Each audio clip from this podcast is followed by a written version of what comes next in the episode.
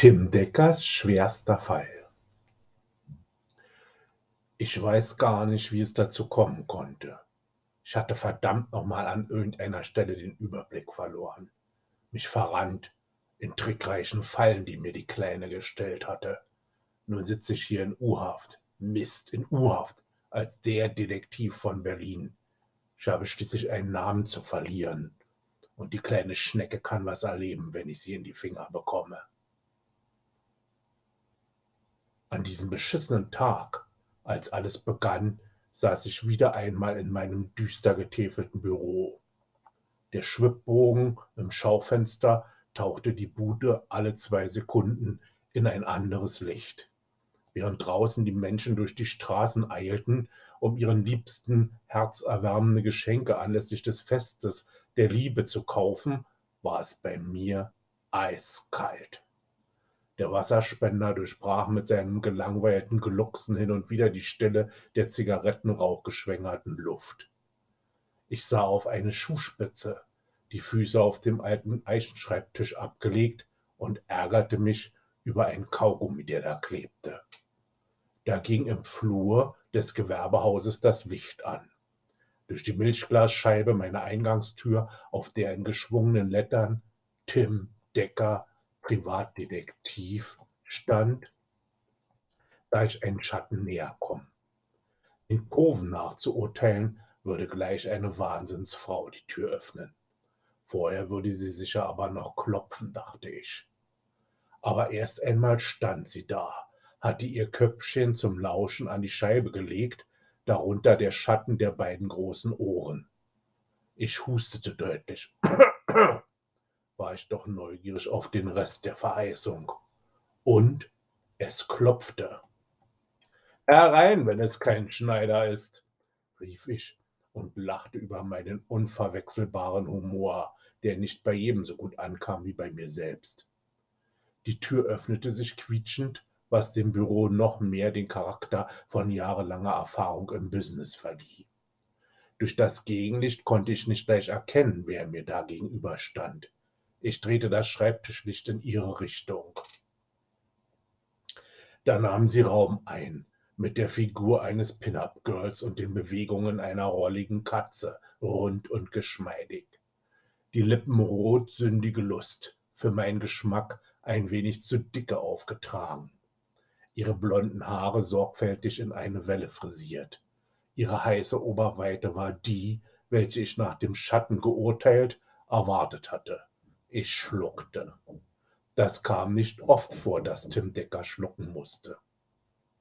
Sie kam langsam in den Raum. Schritt für Schritt eroberte sie sich Terrain meines Heimathafens. Dann blieb sie vor dem Tisch stehen, stützte sich mit ihren behandschuhten Händen auf meine Tischplatte und fragte mit einer Stimme, die zu dieser Mieze passte, Sind Sie Tim Decker? Ja, Kleine, raunte ich zurück und lehnte mich nach vorn in den Lichtkegel der Schreibtischlampe. Wir sahen uns tief in die Augen. Ich brauche Ihre Hilfe, Tim. Dann lamentierte sie eine Weile, berichtete über ihren Mann, Baubranche, dass sie vermutete, er hätte ein Verhältnis. Ihr würde es um die Rettung der Beziehung gehen. Nein, nicht ums Geld. Es gebe einen Ehevertrag, keine Kinder, ein Riesenanwesen im Grunewald und ihr Herz wäre gebrochen. Alles schön nach dem Motto, ich bin klein, mein Herz ist schmutzig, ich könnt schon wieder, ist das nicht putzig? Wer's glaubt, wird selig, dachte ich mir. Die Frau hat es faustdick hinter den Ohren. Alles, was sie braucht, ist Geld und eine harte Hand. Die Frau war die Sünde schlechthin. Ich übernehme den Fall Vorkasse 5000, sagte ich kühl und blies Rauch in den Raum. Dann drückte ich den Kippen in meinen grünen Marmoraschenbecher aus. Sie öffnete ihre schmale Kuverttasche und legte ein Bündel Scheine, deren Anblick mich sehr glücklich machte, auf den Tisch. Wir verabredeten uns drei Tage später für einen ersten Bericht, dazu würde ich sie in ihrer Villa aufsuchen. Ihre Handschuhhand legte eine Visitenkarte auf den Tisch, auf der sie zuvor den Abdruck ihres Lippenrots hinterlassen hatte. Schmolliger Kussmund. Ich blickte auf einen gut bezahlten Fall, aber das war egal, denn ich würde ihn wie jeden anderen aufklären. Das verstand sich von selbst. Wenn eine schwache und noch dazu so schöne Frau Tim Decker um Hilfe bat, konnte ich als Kavalier der alten Schule nicht Nein sagen. Ich suchte also den Baubetrieb ihres Mannes auf. Man erklärte mir, dass der Chef einen Rundgang machte. Er sei auf einer seiner Baustellen in Dahlem. Als ich nach der Adresse fragte, musste ich die Antwort mit einem blauen locken. Das funktionierte auch. Der Kerl in seinem nach Schweiß stinkenden Karohemd wurde gesprächiger, gab mir die Adresse und meinte, ich solle mich beeilen, da dort kein Baustellenlicht sei. Ich fuhr mit meinem silbergrauen 311er Wartburg nach Dahlem. Wie immer während der Fahrt verdrehten Kenner und solche, die es werden könnten, ihre Köpfe nach meinem Gefährt. Das Geräusch eines Motors Made in Germany und der Glanz alter Zeiten. Nicht ohne Grund hatte das 311er Cabrio einen Designerwart erhalten. Klassiker eben. Ich kam bei vollem Sonnenschein auf der Baustelle an. Im unfertigen Treppenhaus hörte ich Schritte. Ich rief, Hallo, ist da wer? und zückte meine Makarov. Dann rannte ich zwei Stufen auf einmal neben die Treppe hoch. Vor mir immer im Abstand eines Absatzes dieser Fremde. Das Steigen fiel mir schwerer. Ich keuchte und musste schließlich durch Seitenstechen abbrechen, aber nicht aufgeben. Plötzlich hörte ich einen Knall, einen Schrei, und an mir vorbei, durch das kalte Treppenhaus, sehe ich einen Mann fliegen. Er sah mich noch mit weit aufgerissenen Augen an und rudert mit den Armen, als wolle er, dass ich ihn auffange. Der dumpfe Aufprall klingt mir noch heute in den Ohren. Ich musste mich übergeben. Im hohen Bogen durch das Baugerüst platschte mein Mageninhalt auf die Straße. An mir vorbei rauschte der Fahrstuhlkorb des Lastenaufzuges, in dem ich schemenhaft einen circa 1,80 großen, untersetzten Unbekannten sah. Im Gegensatz zu dem, der an mir vorbeigeflogen war, war jener jedoch quicklebendig. Ich renne also die Treppen wieder runter und stolpere fast über den Ikarus, bei dem sich inzwischen aus Ohren, Nase und Mund Blutrinsale zu einem Totenkranz gebildet hatten. Was dann passierte, war eigentlich nicht viel. Die Leiche auf der Baustelle war der zu überprüfende Ehemann. Der Kerl lag verkrümmt wie ein chinesischer Schlangenmensch auf der unfertigen Treppe. Toter ging nicht. Und untreu konnte der jetzt auch nicht mehr werden. Ich machte geschmackvolle Fotos und verständigte dann die Bullen, anonym, sollten die sich um den Scheiß kümmern. Ich hatte nur noch zwei Dinge zu erledigen, den Weg zur trauernden Witwe anzutreten und die Abschlusszahlung in Empfang zu nehmen. Als ich zu der Villa kam, geschah dann das Unfassbare. Ich klingelte an dem Riesentor.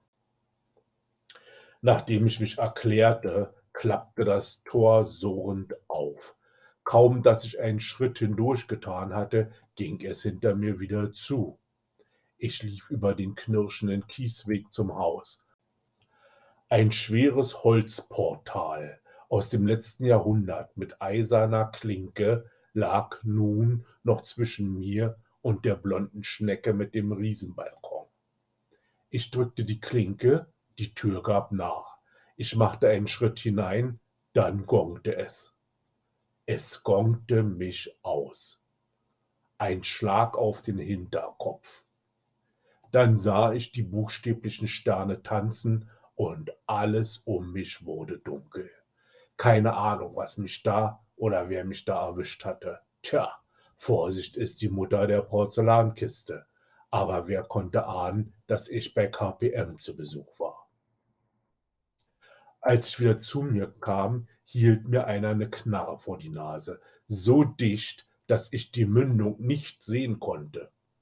Wie sich herausstellte, ein Kripo-Beamter.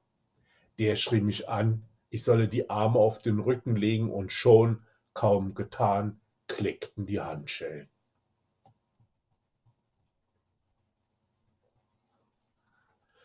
Nun sitze ich hier in Untersuchungshaft, soll den Baulöwen ausgeknipst haben. Motiv Eifersucht. Die werte Gattin hatte mich angezeigt. Ich und sie, ein Paar, wäre ohnehin nicht gegangen. Ich hätte sie erpresst wegen eines Kusses. Das Erpressergeld sei bei mir gefunden worden. Nun soll ich gestehen. Was ich allerdings überhaupt nicht verstehe, wieso sich nun auch noch die Lady vom Leistungsamt eingemischt hat, war vorhin hier und meinte, ich sei ein Fall für die Psychiatrie. Wieso ich hier auf Detektiv machen würde? Ich sei ja nicht zurechnungsfähig, hätte mich in eine Traumwelt geflüchtet. Na, da dachte ich mir, schön reden hat die Alte, bin ja im Albtraum gefangen.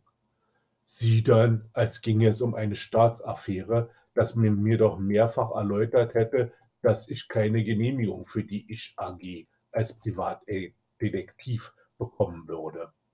Man würde mir nun die Leistung aus Hartz IV streichen und mich zur Verantwortung ziehen. Anschließend meinte sie noch, ich hätte einen Termin mit einem Psychologen, der müsse mit mir über einige Dinge reden. Ja, macht den Anschein, als würde ich eine Weile brauchen, bis dieser Scheiß geklärt ist. Sieht außerdem so aus, als würde mein Alter recht behalten. Aus einer schönen Schüssel könne man eben nicht essen. Euer Tim Decker.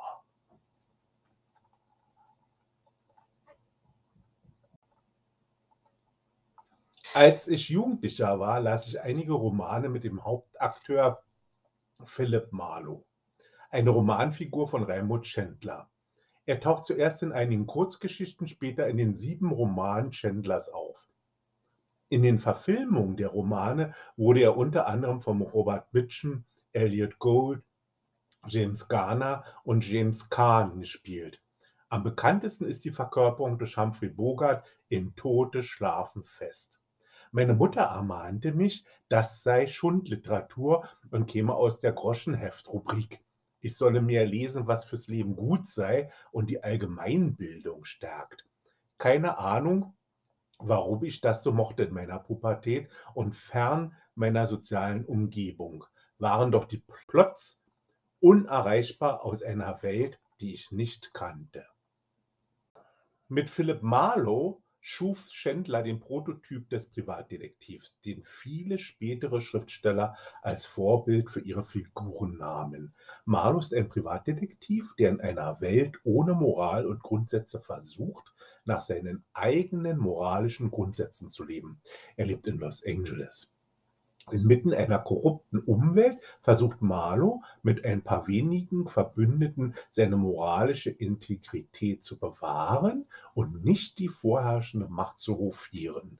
Seine Auslegung von Recht und Unrecht folgte nicht immer den Gesetzen. So lässt er auch mal einen kleinen Gauner laufen, der sein Mitleid erregt hat.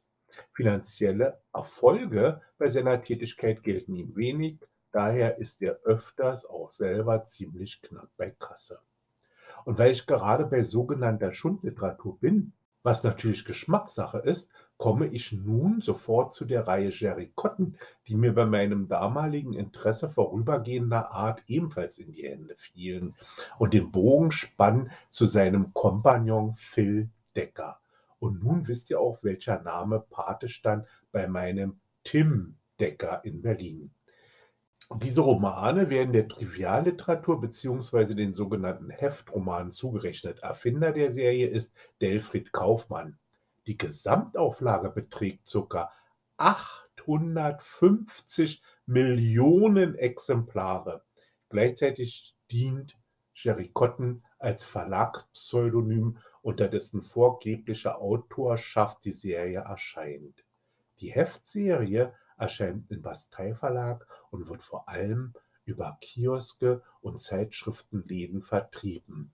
Ende 2022 erschien schon Band 3419 der Serie.